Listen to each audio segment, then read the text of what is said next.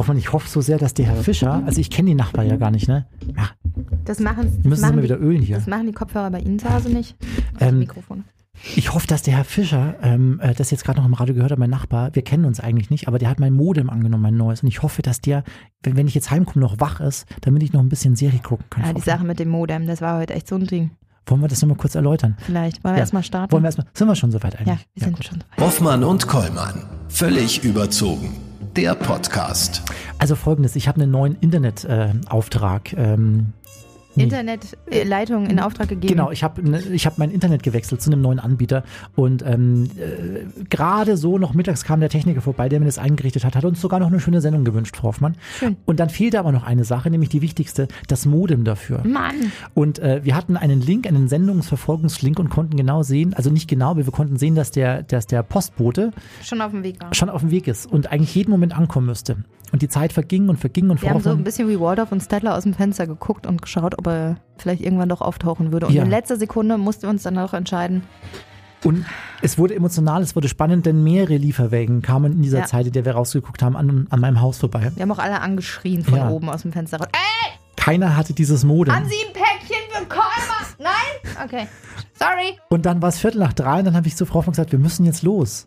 Ja, Ja. Wir, wir, wir können nicht senden von, aus dem Wohnzimmer. Und dann sind wir losgefahren und genau drei Minuten später hat der Fahrer versucht, das Päckchen zu bringen, Frau von. Ja. Hätten wir drei Minuten noch gewartet. Also jetzt senden wir halt hier aus dem Studio raus.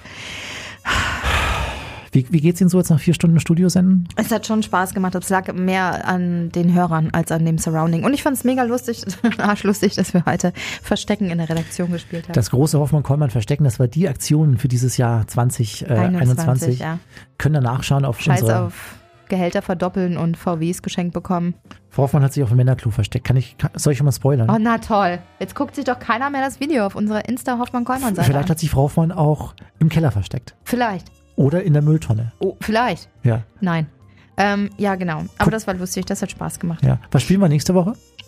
Topfschlagen. Topfschlagen? Sackhüpfen. Sackhüpfen? Würstchen schnappen. Ach nee, als Vegetarier nicht dürfen. Würstchen Äh, schnappen. Karotten. Zucchini schnappen. Karotten mampfen. Frau Hoffmann, wie war Ihre Woche so? Was hatten wir denn für eine Woche? Schwarz-Weiß. Ja. Die Schwarz-Weiß-Woche. Ihre persönliche Woche. Ach, meine persönliche. Ich bin ja noch gerade äh, kurz vor fertig werden mit dem Umzug. Jetzt habe ich auch keinen Bock mehr auf Kisten schleppen und so. Ich habe eine neue Türmatte. Haben Sie die gesehen? Habe ich auf Insta gepostet. Nicht? It's bigger on the inside für alle Doctor Who-Fans. Toll. Mit einer TARDIS, ganz blau. Aha. Und äh, ansonsten, ja. Was halten Ihre Nachbarn von Ihnen? Ach, die lieben mich. Ich wirklich? bin ein, eine total angenehme Nachbarin. Ich bin ja Kaum meistens nicht, ich bin ja meistens nicht da. Komme auch gerne mit dem Wein vorbei, wenn Einfach man so denn wieder darf. Ja, ich Ja? klopfe einfach, ey, Lust auf den Wein? Okay. Und Nicht ja. schon wieder. Oh nee, die hoffen wir schon wieder. Schon wieder dann gucken die durch den Türspion und ach nee, doch nicht. Und dann machen sie auch nicht auf, obwohl ich sie atmen höre hinter der Tür. Ju- Jutta, die Hoffmann will schon wieder trinken. Ja, genau. Mach, mach nicht auf, Schatz. Mach Und nicht wa- auf. wann sind Sie denn fertig eingezogen? Kann ich da mal vorbeikommen bei Ja, Ihnen? vielleicht lade ich sie mal ein. Ja? Man, Ich bin doch schon oft genug in ihrem Wohnzimmer. Sie müssen doch nicht auch noch in meins. Naja, aber also gemeinsamer Austausch ist schon, schon wichtig auch. Vielleicht. Sie Ja. können mir dann ja, man, man schenkt so Brot und Salz, ne? Die richtigen Etikette zum Wohnungseinzug. Brot War das nicht und zum Salz. Kind? Nee, nee, Brot und Salz zum Wohnungseinzug. So. Apropos Etikette, wir haben ja heute gegoogelt. Royale Etikette. Ja, soll ich schon mal den Einstieg machen, nur dass Sie dann weitermachen können? Ja. Also, ich habe mir heute gedacht, ähm, dass ich, ähm, Frau Hoffmann ist jetzt auch schon in einem gewissen Alter und da muss man einfach sagen, jetzt wird es langsam auch mal Zeit, ja. Äh, ich, ich möchte Frau Hoffmann unter die Haube bringen und deswegen habe ich mir überlegt, sie hat mir schon so oft erzählt, Herr Kollmann, Herr Kollmann, schon als Kind wäre ich gern Prinzessin gewesen Stimmt nicht. Und sie will es heute immer noch sein und sie ist auch eine kleine Ich wollte Prinzessin. Raubritter werden. Ja, sie ist immer noch eine kleine Prinzessin und deswegen habe ich mir gedacht, vielleicht verkuppel ich sie mit einem mit einem Prinzen und deswegen, Frau Hoffmann, habe ich heute einen Prinzen eingeladen. Ja. Und zwar einen echten. Wie, wie echt ist der? Das ist der Also Ur nicht hier schon wieder so einen Haribo-Frosch hinstellen Also- und dann sagen, küssen Sie ihn. Also gäbe es die Monarchie noch, dann wäre er demnächst unser König. König Ludwig. Prinz Ludwig. Er ist, er ist der Ur-Urenkel von König Ludwig II. Und er sieht ihm sogar ein bisschen ähnlich. Also Prinz Ludwig dann. Prinz Ludwig von Bayern ist heute zu Gast. Ehrlich? Ja, wirklich. Hat er auf uns Bock hier? Auf mich schon. Weiß der überhaupt, Auf dass Sie ich weiß ich mit, nicht. ich, Ich, ich, hab- habe gesagt, eine, eine blonde, blonde, hübsche, schon ein bisschen in Jahre gekommene, aber Sagen gut aussehende mal. Frau. ich ich, sehe gerade hier auf äh, Wikipedia, der ist vier Jahre jünger als ich, aber das wird ja wohl kein Hindernis Gucken sein. Sie sich mein Foto an, wie gefällt er Ihnen? Die sieht schon nett aus. Sieht gut aus. Sieht gut aus. Ich glaube, dem bin ich schon mal begegnet auf den Kaltenberger Ritterspielen.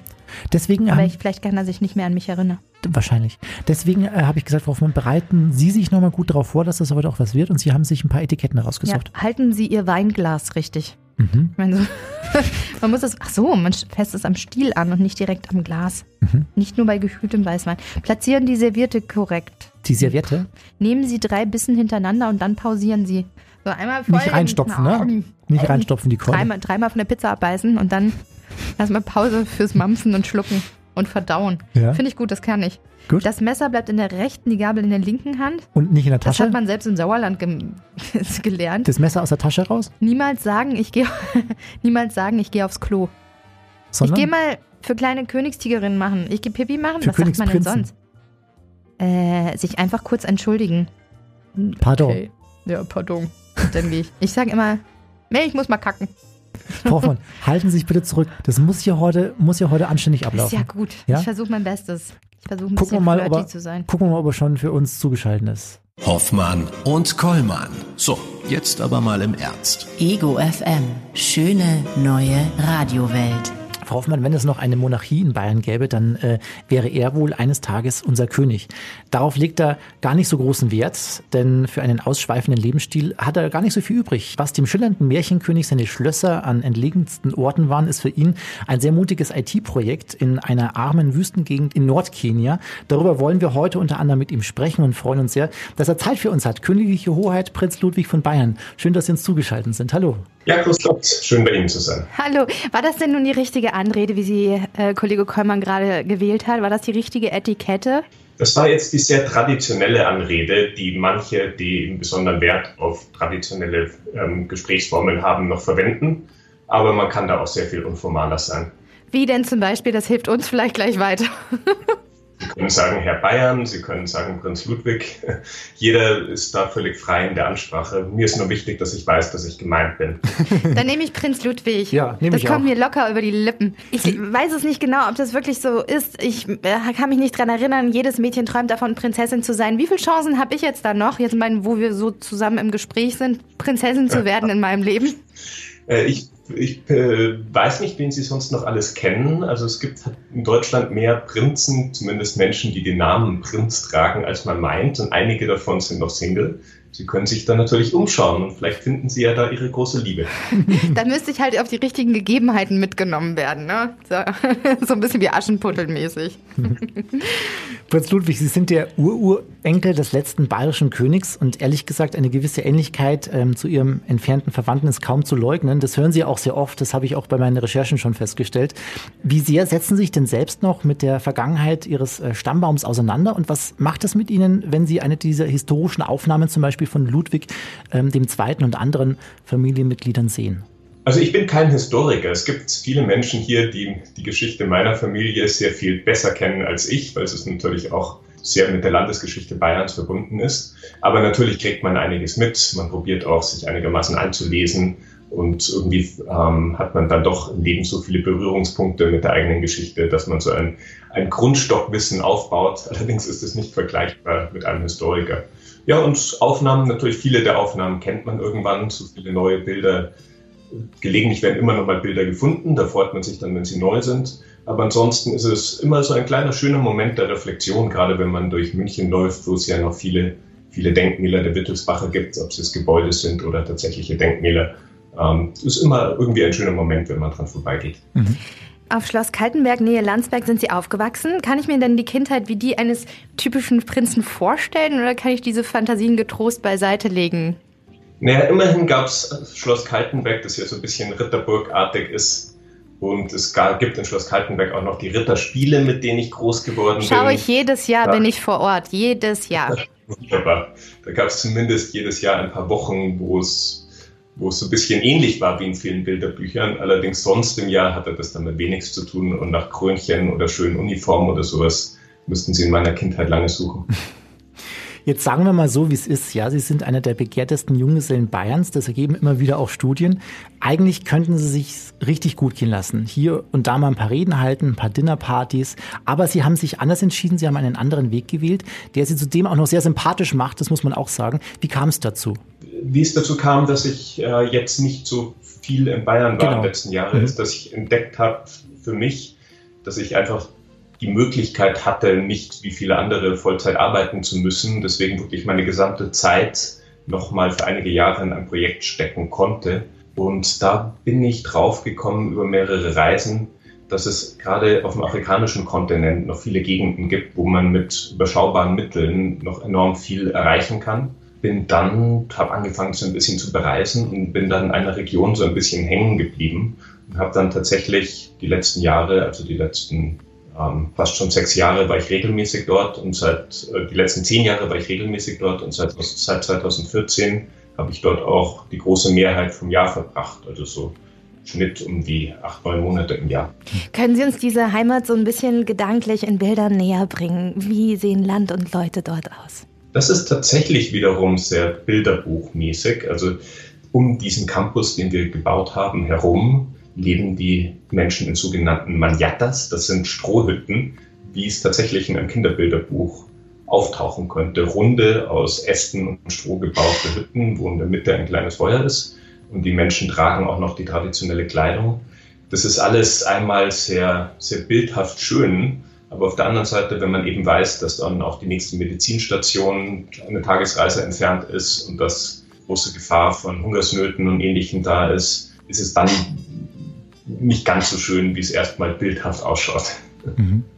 Jetzt reisen Sie jedes Jahr für viele, viele Monate dorthin. Äh, Letztes Jahr waren es, glaube ich, sogar knapp neun Monate, die Sie dort in Kenia verbracht haben, für Ihr Herzensprojekt Learning Lions, also lernende Löwen.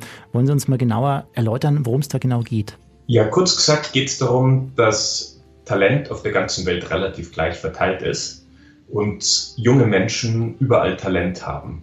Das Problem ist nur, sie haben wenige Chancen, es zu nutzen. Bei Learning Lines geht es darum, dass wir begabten jungen Menschen erstmal Zugang zu einem Computer geben und ihnen dann in einigen Monaten Training digitale kreative Fähigkeiten beibringen.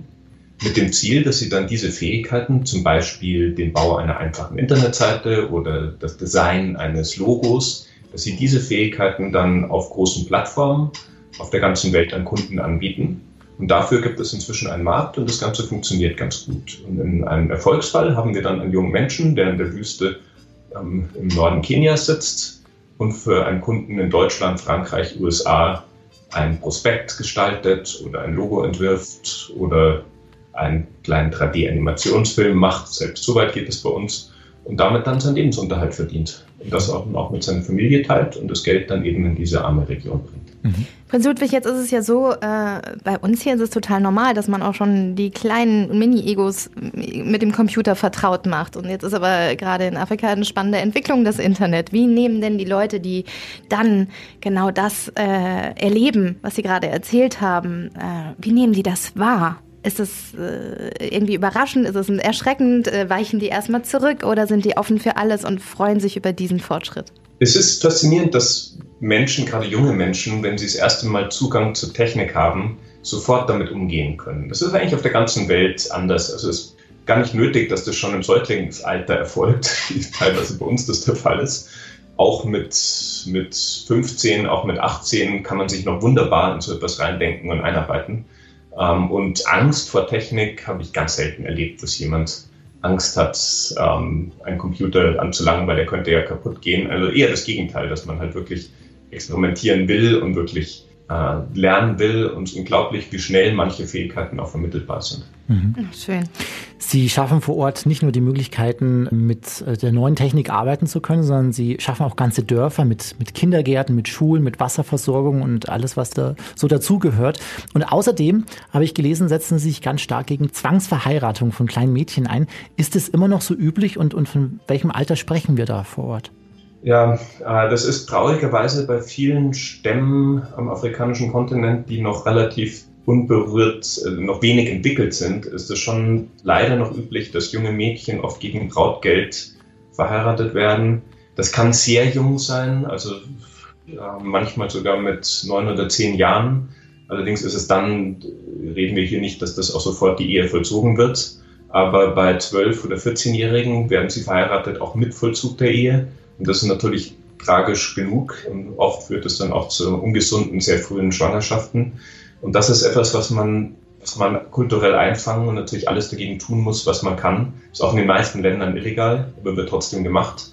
Das Beste ist, wenn man schafft, die Mädchen in die Schulen zu schicken, weil wenn sie einmal in der Schule sind und gelernt haben, dass sie auch Rechte haben, dann lassen sie nicht mehr alles mit sich machen. Wir hatten dieses Jahr, also wir haben in Kenia gerade über den Hilfsverein Nymphenburg ähm, vor allem viel auch mit Sternstunden gemeinsam Schulen gebaut. Dieses Jahr war ein bisschen traurig, dadurch den, oder letztes Jahr war ein bisschen traurig, dadurch den langen Lockdown viele Mädchen, die wir vorher schon in der Schule hatten, nicht mehr in die Schule gehen durften und jetzt schwanger sind. Mhm. Ähm, eben, wir reden hier über 14-Jährige. Mhm. Wir probieren natürlich alles dazu zu tun, dass das nicht passiert, aber es ist man kann nicht sagen, dass man da immer Erfolg hat. Ich hoffe einfach, dass nicht so eine Situation wie jetzt mit der langen Schulschließung nochmal kommt, weil solange wir die Mädchen in der Schule halten können, sind sie sicher. Mhm. Bekommen auch die Mädchen genauso den gleichen Zugang von der Familie bewilligt zu den Learning Lions wie die Männer? Ja, bei den Learning Lions, das ist ja dann quasi ein Programm, das für nach der Schule ähm, angelegt ist. Das ist eben nach der Schule. Man muss immer aufpassen, wenn man eine Schule in Afrika baut, dann sagt man den Kindern, wenn ihr die nächsten acht Jahre an eine Wand starrt und ganz paar aufpasst, dann habt ihr danach tolle Chancen. Aber oft stimmt das nicht. Oft ist nach der Schule gibt es einfach keine weiterführende Bildung, keine Ausbildungsmöglichkeiten und vor allem keine Arbeitsplätze. Und dann sind die Kinder noch mehr verloren, weil sie haben eben ihre Anbindung an die Tradition verloren, aber sitzen dann quasi auf der Straße oder in der Wüste. Deswegen ist es so wichtig, dass man Programme schafft, wie Learning Lines ist nur ein Beispiel davon, die eben speziell darauf zielen, dass es nach der Schule weitergeht und die Menschen, die eine Bildung haben, diese Bildung dann tatsächlich in einen Verdienst umsetzen können. Ja, und das sind Mädchen durchaus, haben da dieselben Chancen. Wir probieren Mädchen auch immer mit einer 50-50-Quote aufzunehmen in alle Programme. Ist ein bisschen schwieriger, dadurch, dass es eben viele relativ früh Kinder haben, aber da muss man halt dann Supportmöglichkeiten schaffen, Kindertagesstätten und ähnliches. Das ist nicht unmöglich, aber man muss schon immer eine besondere Anstrengung machen, dass eben auch darauf geachtet wird, dass Mädchen da besonders gefördert sind und mithalten können. Wir bauen dieses Jahr unser erstes reines digitales Mädchengymnasium auch, um gerade Mädchen auch noch mehr auf diese Art für Bildung vorzubereiten. Mhm. Oh, prima. Tolle Sache. Das klingt toll. Wenn Sie persönlich vor Ort in Kenia sind, habe ich gelesen, dann sind die Bedingungen für Sie auch natürlich ganz andere als hierzulande. Sie schlafen zum Beispiel unter einem freien Himmel. Es gibt teilweise keine Hütten oder Zelte, das heißt Schlangen und Skorpionen gesellen sich auch öfter mal dazu, habe ich gehört. Bereitet Ihnen das noch Probleme oder haben Sie sich längst dran gewöhnt? Ich weiß es nicht. Ich habe bei solchen Sachen immer Glück. Also oft ist so, dass wenn wir Besucher haben, werden sie nach zwei Tagen vom Skorpion gestochen, sind erstmal einen Tag außer Gefecht gesetzt. Ich wurde in zehn Jahren Afrika noch kein einziges Mal von einem Skorpion gestochen. Entweder habe ich riesiges Glück oder ich habe inzwischen Reflexe, dass ich halt meine Kleidung immer ausschüttel oder meine Schuhe ausschüttel, bevor ich reinschlupfe oder reinschaue, bevor ich in einen Rucksack lang. Irgendwie man, man entwickelt da, und die Lokalen werden auch fast nie gestochen. Also es ist, ist, man entwickelt so eine Art Reflex und mhm. Vorsichtigkeit, die einem dann hilft, dass man eigentlich rechtssicher ist. Ähm, Schlangen machen einem mehr Angst als Skorpione. Skorpione tun einfach nur weh. Mhm. Schlangen können gefährlich sein. Aber da muss man halt auch vorsichtig sein und vor allem wissen, dass Schlangen, die meisten Schlangen keine aggressiven Tiere sind, sondern wenn sie beißen, ist das ein Menschen beißen, ist das Verteidigung. Und solange man sie nicht angreift, tun sie das auch nicht. Mhm. Jetzt hat sich ja dank der Pandemie dieses Herumreisen verändert zwischen den beiden Welten. Ähm, plan, ist das trotzdem noch alles in Planung? Können Sie trotzdem noch äh, äh reisen? Machen Sie das noch oder wird das jetzt erstmal auf Eis gelegt? Nein, ich bin morgen auch wieder im Flugzeug, ähm, wenn alles gut geht mit dem Covid-Test. Ist Reisen ist erstaunlich möglich noch. Ich bin ganz überrascht. Sogar die Preise sind günstiger als vor der Pandemie. Ich nehme an, dass das nicht mehr ewig so haltbar ist, aber ähm, momentan ist es zumindest noch möglich. Ich probiere allerdings generell, das war auch schon vor Covid der Fall, das Reisen zu reduzieren, dann nicht zu viele Flüge, längere Aufenthalte zu machen. Ich glaube, dass da eine neue, eben eine ganz neue Einstellung gegenüber dem Reisen entsteht, dass man eben auch auf seinen CO2-Abdruck mehr achtet und eben dann probiert, weniger und gezielter zu reisen. Und eine Sache, die mir persönlich wirklich große Freude bereitet, ist diese, diese neue Tendenz, dass man eben auch von zu Hause arbeiten kann und nicht für jedes Meeting um die halbe Welt fliegen muss. Gerade auch, weil ich für unsere jungen Menschen in Afrika da eine Riesenchance stehe. Wir sind gerade dabei, ähm, unsere ersten Experimente zu machen, junge Afrikanerinnen und Afrikaner bei deutschen Firmen im digitalen Bereich als Fernpraktikanten unterzubringen. Und das funktioniert ganz gut. Vorher hätte das nie funktioniert. Ich hätte Probleme mit den Visas gehabt, dann die Kosten für den Flug, dann die Unterhaltskosten in Deutschland. Das wäre alles unbezahlbar gewesen. Und jetzt haben wir plötzlich eine Situation, wo beide Seiten gewinnen. Ähm, die einen kriegen ein Praktikum, was dort fast nicht zu kriegen ist und lernen dabei wahnsinnig viel. Und die anderen kriegen eine Praktikantin oder einen Praktikanten für verhältnismäßig günstig Geld im Vergleich zum deutschen Mindestlohn, also zu sehr günstigen Konditionen. Und ich bin der Meinung, dass ein Praktikant oder Praktikant aus, aus Ostafrika genauso talentiert ist wie der durchschnittliche Deutsche. Mhm. Mhm. Also es ist wirklich eine gute Situation und ich hoffe, dass daraus noch einiges entsteht. Bei Ihren Worten gerade morgen wieder im Flugzeug äh, haben Ihre Augen auch schon zum Funkeln angefangen. Also ähm, da scheint wirklich viel Leidenschaft auch mit drin zu stecken. Was macht es mit Ihnen persönlich, dieses Switchen zwischen diesen beiden Welten? Also wie erleben Sie das? Also äh, die nächsten Tage werde ich wahrscheinlich einen Hitzeschock kriegen, weil aus dem kalten München dann nach 40 Grad, das merkt der Körper. Allerdings kulturell habe ich da nie Probleme. Man, ich glaube, man kann durchaus in vielen Welten gleichzeitig leben, die sehr unterschiedlich ist. Der Mensch ist extrem adaptionsfähig. Und ja, also ich meine, es gibt ja auch genug, die zum Bergsteigen dann auf eine Alpenvereinshütte fahren und dort ähm, im Schlafsack übernachten, die normalerweise eben auch an ihre warme Dusche und ihr Apartment gewöhnt sind. Ich glaube, dieses Umstellen ist ja für den Menschen sogar fast eine Genusssache. Also man, man hat ja gerne auch mal andere Bedingungen und nicht immer dieselbe Routine. Mhm. Deswegen habe ich damit nie Probleme gehabt. Mhm. Prinz Ludwig, gehen Sie dann, äh, tauchen Sie dann auch wieder ein in eine Welt voller Gesichtsmasken und eher Angst vor Covid-19 oder wie gehen die Menschen vor Ort mit der Pandemie um? Die Menschen dort vor Ort sind extrem diszipliniert mit Gesichtsmasken, muss man sagen. Also inzwischen sind wir es hier auch, aber vor ein paar Monaten hätte ich noch gesagt, die Menschen dort sind sehr viel disziplinierter als wir mit Gesichtsmasken. Also wenn man da vor ein paar Wochen oder Monaten noch hier durch die Fußgängerzone gelaufen ist, hat man äh, gelegentlich die Maske gesehen. Dort mitten im, im, Busch, wo die Menschen noch in Strohhütten leben, waren es mehr Leute mit Gesichtsmaske. Das hat mir immer zu denken gegeben und mich dann oft dazu erinnern, jetzt muss ich aber auch eine tragen, weil sonst blamiere ich ja vollkommen. Ähm, aber es ist erstaunlich, wie diszipliniert die Menschen dann mit so etwas sind und sich dann gerade auch an so Gesundheitsregeln halten, egal wo man gerade ist auf der Welt. Ist es eines der Dinge, die wir lernen können von Afrika, diese Disziplin, die vielleicht jetzt auch in der Pandemie herrscht? Was können wir noch alles lernen? Ich glaube, wenn man Disziplin lernen will, dann muss man nach Asien schauen, obwohl es mir da schon zu weit geht, teilweise, wie es ausschaut. Aber bei der Pandemie war es effektiv. In Afrika können wir viel lernen, dass wir einfach miteinander arbeiten können, viele Gemeinsamkeiten haben. Wir sind mit dem afrikanischen Kontinent in derselben Zeitzone. Das hilft beim Arbeiten enorm. Wir sind kulturell viel weniger weit auseinander, als wir denken. Also ich persönlich empfinde so, dass Europa und Afrika kulturell viel näher ist als Europa und Asien zum Beispiel.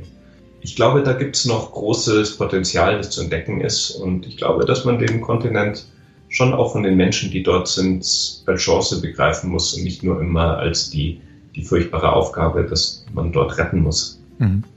Jetzt haben Sie vorhin gerade die Münchner Fußgängerzone angesprochen. Ich kann mir vorstellen, wenn Sie durch München wandern, dann erkennt Sie doch der ein oder andere mal als waschechten bayerischen Prinz. Wie ist es in Afrika? Weiß Ihr Umfeld dort, dass Sie, dass Sie eigentlich äh, hier in Bayern als Prinz tätig sind? Ich weiß nicht, ob es das als Prinz tätig sein als Berufsbeschreibung gibt, aber ähm, ist Wissen Afrika kommt, hat sich jetzt ein bisschen rumgesprochen, allerdings wissen die Leute dann kennen sich jetzt nicht in bayerischer Landesgeschichte natürlich aus. Und ja, ich glaube, die Leute nehmen einen dann so wahr, wie man ist. Und in der Region, wo ich arbeite, erkennen mich die Leute allerdings als eher als den, der halt diese IT-Projekte macht und Schulen baut, weniger als jetzt irgendwie ein Prinzen oder so etwas. Ja, und der Münchner Fußgängerzone erkennt momentan niemand, niemand, weil das alles vermummt mit Masken rumlaufen, dass man das sehr sicher ist. Das stimmt. Das stimmt. Prinz Ludwig, was können wir denn hierzulande tun, um Ihrem Projekt unter die Arme zu greifen und mitzuhelfen? Ähm, ja, also wir sind eine, also Learning, es gibt einmal den Hilfsverein Nymphenburg, der die Schulen baut. Ähm, und dann gibt es Learning Lines, die Organisation, die dieses Training macht, über das wir gesprochen haben. Also, und beide sind Spendenorganisationen, die sich durch Spenden finanzieren. Und wir freuen uns natürlich über jede Spende, die es dort gibt. Wir haben bei Learning Lines gerade auch ein sehr spezialisiertes Volontärprogramm, wo wir allerdings nach ganz spezifischen Leuten suchen. Wir suchen jetzt nicht nach irgendjemand, der ein paar Wochen in Afrika Urlaub machen will und dann sich da das anschauen will, sondern wir suchen zum Beispiel dann einen erfahrenen oder eine erfahrene grafische Designerin oder einen erfahrenen Internetentwickler, Programmierer. Das sind so die Profile, die wir dann suchen und Leute, die dann auch bereit sind, für sechs Monate zu kommen, um dann eben wirklich ihr Wissen nicht nur einzelnen Personen beizubringen, sondern uns als Organisation helfen, ein besseres, ein bessere Kurse zu entwickeln, ein besseres Curriculum zu entwickeln, da suchen wir tatsächlich ähm, immer mal wieder Volontäre und sind immer so zwischen fünf und zehn internationale Volontäre im Programm.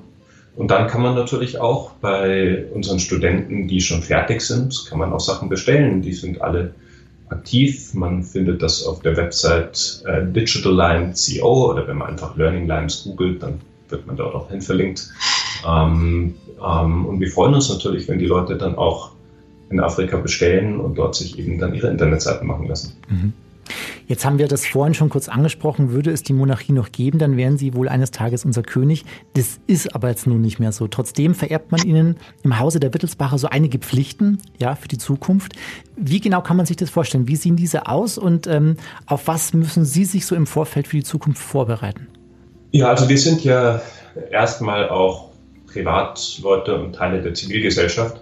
Aber es gibt natürlich zwischen der Familie, also wir haben keine staatliche Funktion, aber es gibt zwischen der, eben dem Haus Wittelsbach und der Geschichte Bayerns eine jahrhundertelange enge Verknüpfung, die heute auch noch weiterlebt, einfach dadurch, dass es viele Vereine gibt, die noch einen Bezug zur Familie haben, Museen gibt, in denen die mit der Familie zu tun haben, Schlösser gibt, die mit der Familie zu tun haben.